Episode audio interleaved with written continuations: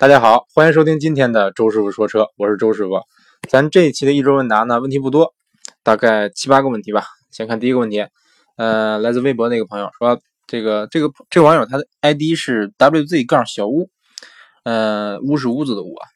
这朋友问说，周师傅，请问 A 六的话，A 一点八 T 和二点五，你觉得哪款更好？如果和五二零比的话，你更喜欢哪款？普通家用。唉，普通家用就看这个级别的车了。我想说有钱真好，呵呵这个这个级别的车，我感觉家用是不是有点太大了呀？呃，但是咱个人意见啊。先说先说 A 六吧，1.8T 2.5的话，我个人当然推荐2.5了，六缸还是三三三十七 G，开起来的话，无论是平顺性啊，包括隔音呐，这个震动的抑制啊，啊说错了，不是隔音，就是说发动机噪音，包括这个震动的抑制，嗯，包括后劲儿等等等等，都是要比 1.8T 要强得多得多的。啊，所以说我肯定是推荐二点五六缸的，最主要的就是这种，就是这种这个六缸发动机，它那种平顺性，我特别喜欢，就就是你点了火以后，它就基本上这个怠速的时候没什么声音，嗯，大家可能知道很多豪华品牌的车啊，比如说这个，我说的是真的真的是豪华品牌，比如说这个劳斯莱斯、宾利，他们有这个 V 十二的发动机，就是十二缸发动机，是不是？为什么要做那么多缸呢？并不是说我为了说啊，我出去跑个时速跑个三百公里，并不是因为这个。啊，但他想跑肯定能跑到啊，嗯，他他弄弄这么多缸，为什么呢？主要是因为你你缸越多，你的整个发动发动机的这个怠速，它这种这种声音就越小，它就会越平顺，这种震动就越小。你比如说像这个劳斯莱斯，他经常做了一个实验，就是打开发动机盖，嗯，在这个发动机上面立一个钢镚，立一个钢镚啊，是竖着放着的，然后点火，嗯，甚至说轰油门，这个钢镚不会倒。为什么呢？就是因为它能做的很平顺，因为它缸多呀，对不对？包括什么这个，比如说 V 十二的 S S 级，比如说 W 十二的这个辉腾啊，或者 A 八什么的，都是这个道理。不是说因为我我我为了追求那么那么高的动力，只是为了说我在这个平常这个低速低转速这个区间内，能给你一个更好的一个行驶品质。所以说我更推荐这个六缸的 A 六啊，而且这个 A 六的 1.8T 我是非常非常非常非常不喜欢。你别说 A 六了，放在帕萨特上，放迈腾上，这这个 1.8T 它的动力都觉得跟 2.0T 比都觉得差点意思。这个低扭不够，然后还是双离合，是不是？这两个两个原因加起来，导致说你这个车在低速走的时候感觉特别肉。当然，你要是油门踩深了，它它动力是有的，但是说又窜了。反正如果是去，尤其是堵车的时候，特别不好开。而且之前 A 六是 2.0T，是不是？嗯，现在你换成 1.8T 了，嗯，反正这这点我不是不是太能接受啊。总之，推荐二点五的可能油耗会更高高一些啊，但是可靠性也更高。然后五二零的话，它和 A 六比的话，怎么说呢？这个五二零可能更更均衡一点，就是它的舒适度也更强，然后开起来的感觉驾驶感也更好。但是内饰就稍微糙一点，嗯，用料啊、做工什么等等等等各方面稍微糙稍微糙一点，然后配置稍微低一点。A 六的话就是给人感觉就是中规中矩，可能你。找的话，这各方面也没有说太多硬伤，但是说，呃，包括你进去坐的话，你看看这儿摸摸那儿，感觉内饰做工啊、用料啊、设计啊都觉得挺不错，外观也觉得挺不错。但是说，它的最大的问题就是开起来没有什么感觉，就是太中庸了，太普通了。就是很多人试过 A 六，他就感觉啊，这就是 A 六啊，总觉得差点意思啊。但是我我开过以后也也是这种感觉，就是不是太喜欢，就是给你给人留不下深刻印象。你像五系的话，给我的印象，一个是它它这一代五系这个舒适性更强了，悬挂特别软，而且悬挂软的同时，它支撑还不错。然后动力的话，这个五二零动力当然稍微稍微差一些啊，但是够用。然后它这个变速箱反应的非常好，变速箱调教我之前说过很多次了，宝马的这个用的这个采埃孚的八八 AT 变速箱，嗯，匹配的非常完美，非常喜欢。嗯，基本上就这样。当然，五二零它也它有有一些硬伤，主要是在一些这个人机工程学设计方面，比如说储物空间少啊，这个这个门门板上放不了水啊，你使握稍微大一点啊，等等，基本上就就是这些方面吧。反正还是建议您试驾，试驾完以后感受感受，看自己喜欢那种感觉。嗯，下一个问题，嗯，天旋杠 Z 二这个朋友问，也是老听友，他说啥时候说自动启停这个功能到底实用不实用？说到这个。功能哈，我在日本的街上发现，日本的车对这个自动启动这个功能的普及率是极高，高的有点离谱。就是很多街上跑那种 K car，K car 大家知道非常便宜，基本上起步价就是几万人民币。在日本，这基本上就相当于国内的那种面包、微面那种感觉吧，特别特别便宜，特别特别小，大概就是就是排量零点六六排量以下，零点六六的排量以下，而且这个功率不能超过多少千瓦，然后车重不能超过多少，好像不能超过八百公斤，等等等等等等，车也不能大，不能太大，呃，所以说它是一个比较 low 的一个这样这样一个定位的车型啊。但是呢，这种车它基本上来说，我发现很多车都配了自动启停。我说我知道？比如说在街上一看，哎，旁边一个车等红灯，他直接一脚一脚油门，呃，一脚刹车下去，车直接灭了。或者说他，或者说这个这个他起步的时候，直接直接什么的话，直接这一起步，哎，方向着了。甚至说有时候，比如说这个有有的车给我让行，让行人给我让行，然后哎，他这就是让行的时候这么一一脚刹车，直接就发动机熄火了。这这个我就会觉得。觉得就就挺明显是个自动是装饰这个配的自动启停啊，而且是有有的车型是看着很老，就是估计是七八年前甚至说十年前的车型，它就配上这个功能了，这个觉得有点有点意外哈，因为在国内也就这两年的车才才开始配，才开始说大面积的使用。然后有关这个车这个配置好不好用呢？反正我认识的人呢，大多数都把这个配置就是带这个配置的车，基本上都会把这个配置关掉，啊，因为不是太感觉不是太好，就是比如说你红灯。或者说我我就是我就是前面哎有有个急停，我我一脚刹车下去，哎，这发动机就就灭了，熄火了，我还能再点火。或者说或者说比如说我这等红灯的时候啊，我这个刹车必须一直踩着，这发动机会一直熄着火。那比如说我挂空档，我松开刹车，哎，这这发动机又着又又又着火了，又点点着了，是不是？这还有什么还有什么节节油的这个这个效果呢？是不是？所以说我感觉你要是配自动启停，你最好把把这个自动驻车也一块配上，就是说一定要是带电子手刹。带自动驻车的这个功能，再配个自动启停，这才是最完美的一个搭配。就是你，你直接刹车踩到底，发动机自动熄火，同时手手刹自动拉上，这时候你手就可以从，不是手，脚就可以从这个刹车上抬抬开了，是不是？你就可以干点别的了。啊，当然开车的时候脚也干不了别的，但起码你不用一直踩这个刹车了，对不对？然后你起步的时候，你稍微点一下油门，这个车就直接直接走了。是不是这个手刹自动解除？我感觉这样的这个这这个用户体验算比较好的。你比如说这个，你像迈腾、帕萨特，比如说这个新思域等等等这些这些车型，这个我感觉，呃，反正我是感觉比较那什么。比如宝马的那个自动启停，我感觉就不是太好用，就是它总在你就是不经意间，在你这个捉摸不透的时候，那个就熄了火了，而且也没有这个没有自动驻车，这点我不是太喜欢。啊，好像对，好像有。五系是有的，三系没有。但是三系这个，那那肯定不可能有了，它是手刹，对不对？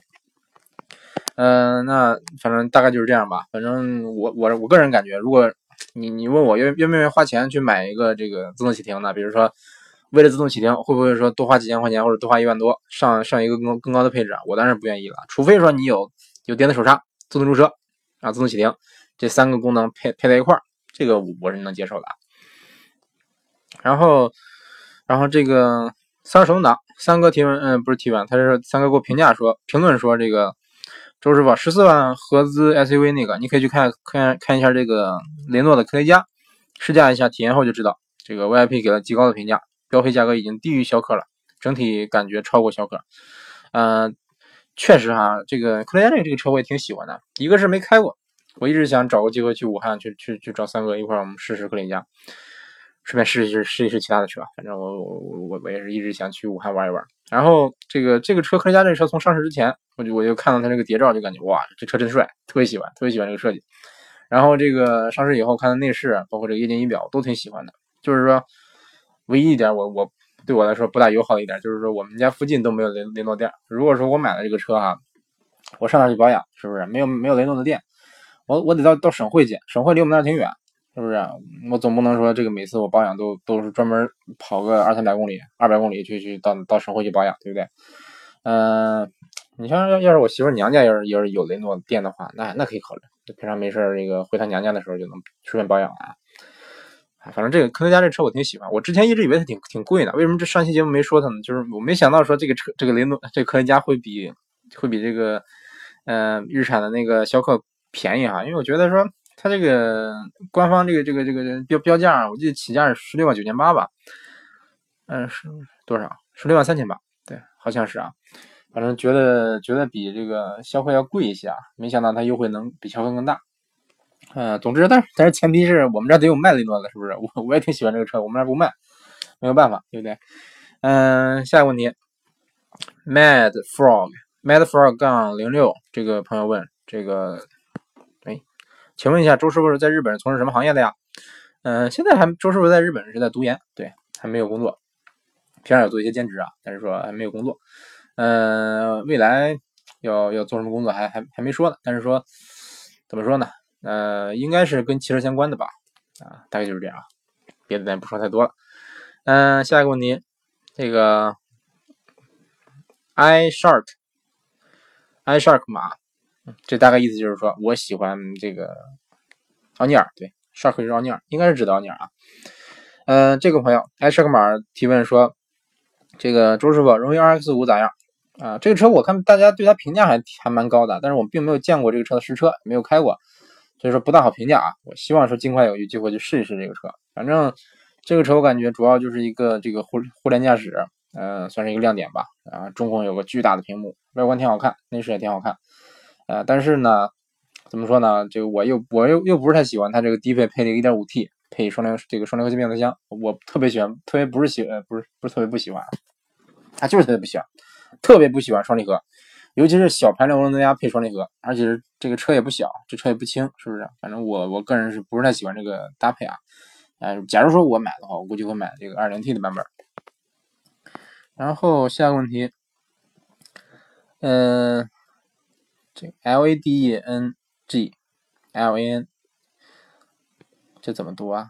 拉拉登格兰啊，不是拉登蓝啊，对，拉登蓝这个朋友提问说，请问1.6朗逸自动豪华和1.6雷凌领先怎么选？第一辆车，身材高胖，城市上下班用，25公里单程。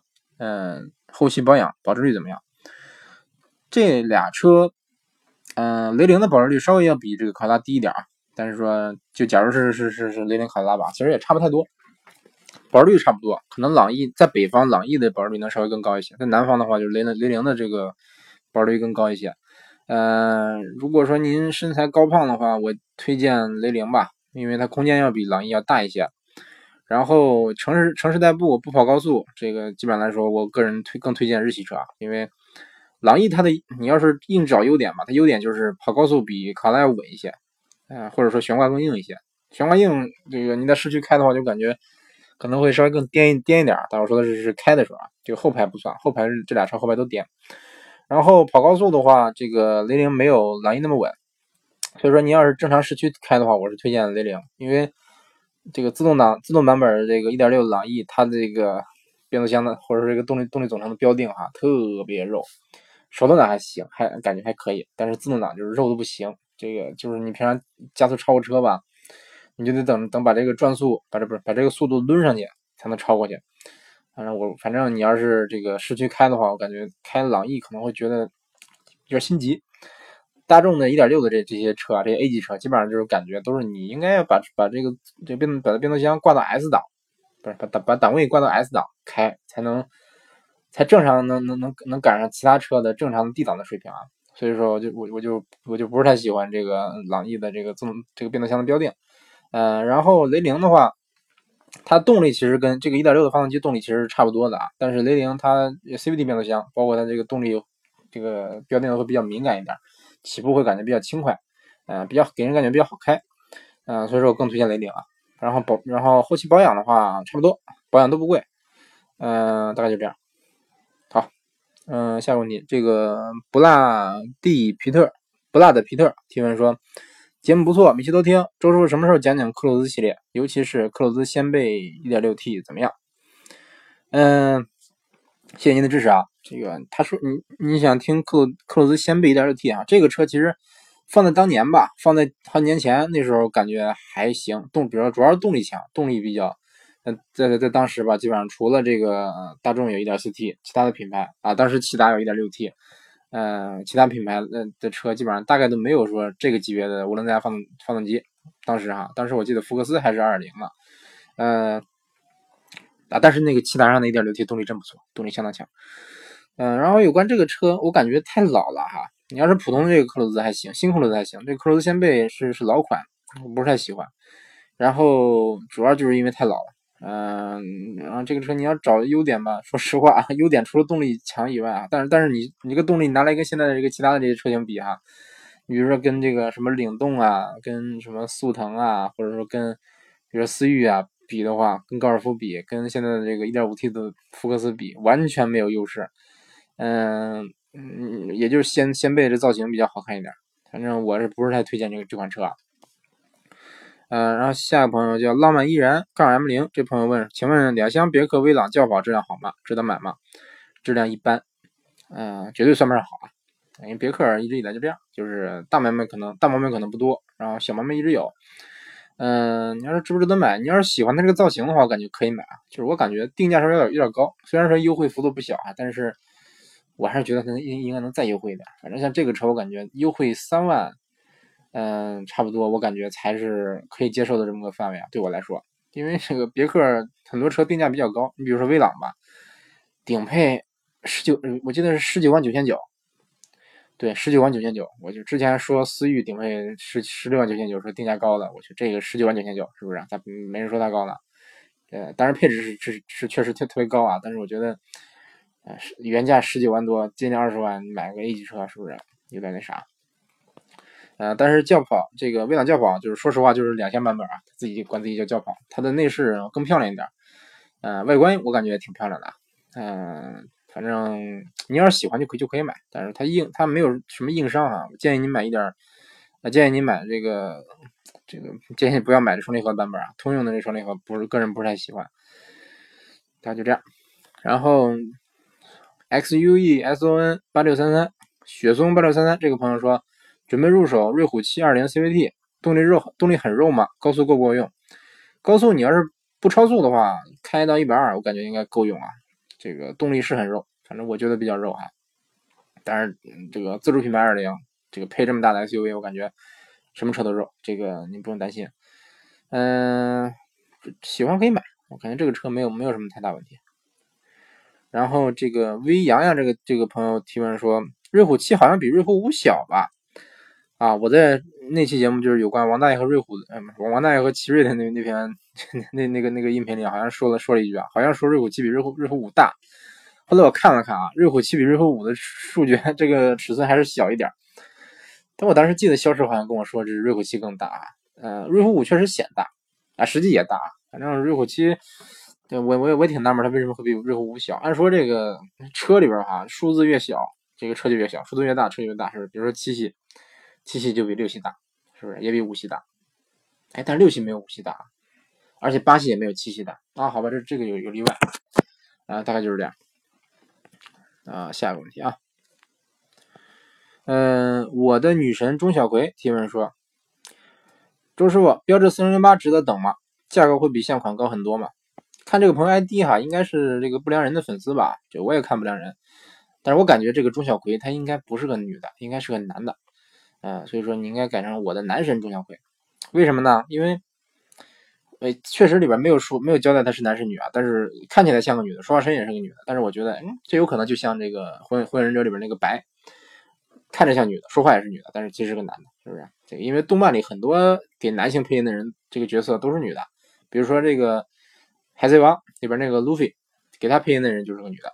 包括这个火影火影忍者里边那个火影，不是那不是火影，火影忍者里边那个鸣人，给他配音的那个那个声优也是个女的，还是个老太太。所以说啊，但当然说这个有关这个角色是男是女啊，跟配音没关系。我个人觉得吧，他长得特别矮，而且就特别特别矮，就跟个小孩似的。你像你像这个他这么个身高，大概如果在现实里边，大概就是一米一米三一米三四那样吧。